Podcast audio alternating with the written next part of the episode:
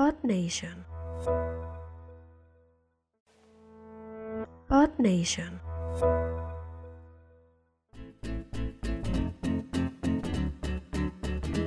Hola y bienvenidos a Mundo Podcaster. Mi nombre es María y este es un show para quienes buscan saber más sobre el mundo del podcasting. Comencemos.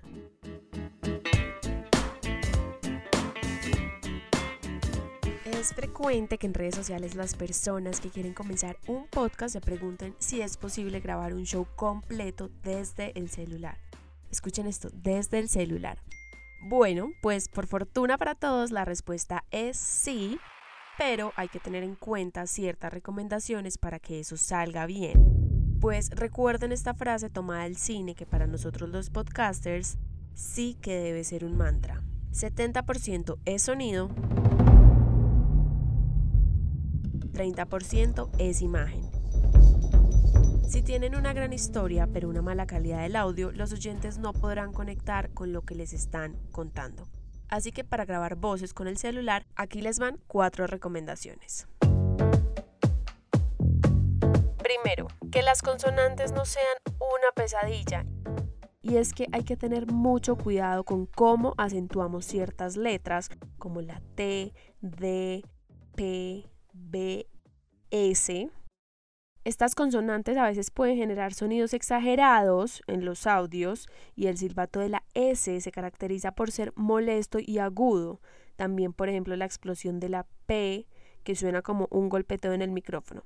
Entonces, una forma de prepararse para grabar grandes audios sin que eso suceda es practicar minutos antes la pronunciación de frases con muchas consonantes. En inglés, por ejemplo, los podcasters suelen repetir la frase lazy fat cat. Seguro que ustedes tendrán una mucho mejor en español. Y si el problema viene de alguna de las personas que entrevistaron y no pueden recurrir a ellas de nuevo, pueden utilizar herramientas de edición como Deezer para disminuir el sonido de la S, Clipper o Clicker, entre otros. Segundo, a la distancia de siempre. Y es que muchos especialistas en audio sugieren que si van a grabar desde su celular utilicen el micrófono interno del mismo.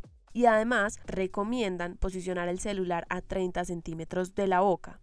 Si bien estas recomendaciones son muy útiles, la verdad es que ustedes ya saben cómo hacerlo y les voy a decir por qué. Seguro que han mandado notas de voz alguna vez a un amigo o a un familiar por redes sociales o no. Bueno, pues bien, la posición en que se suele tomar el celular para mandar una nota de voz común es perfecta para tener un buen sonido en el podcast. Tercero, que tu entorno no te juegue una mala pasada. Al momento de grabar con un celular, este punto es quizá el más importante. Intenten grabar siempre en entornos blandos. ¿Qué quiere decir eso? Que adecúen el espacio para intensificar las frecuencias de ruido bajas y disminuir las altas. Intenten grabar en un lugar con alfombras, cortinas y por supuesto con mucho silencio. Si pueden cubrir las ventanas con las cajas de cartón de los huevos será mucho mejor. Ah, y si todavía no están seguros de que vaya a quedar bien, pónganse una cobija o abrigo encima de la cabeza, que eso nunca falla. Finalmente, recuerden que la ropa también hace ruido, entonces eviten los impermeables y los materiales plásticos. Cuarto, el viento déjenlo para la playa. Y es que el sonido del viento, por tenue que sea, es siempre el peor enemigo de nosotros como podcasters. Entonces prioricen los espacios cerrados sobre los abiertos en las grabaciones y tengan en cuenta que los celulares inteligentes son especialmente sensibles a este sonido. Pueden también comprar una protección de viento para micrófono que puede costar de 3 a 4 dólares o rodear el celular de superficies blandas y cerradas como les dije antes y sale mucho más económico. Teniendo eso claro, ya están listos para comenzar y recuerden en asuntos de sonido, la mejor edición es la que no hay que hacer. Hasta una próxima ocasión y no olviden compartir este micropodcast en sus redes sociales para que más personas puedan empezar también a hacer su propio podcast. Chao.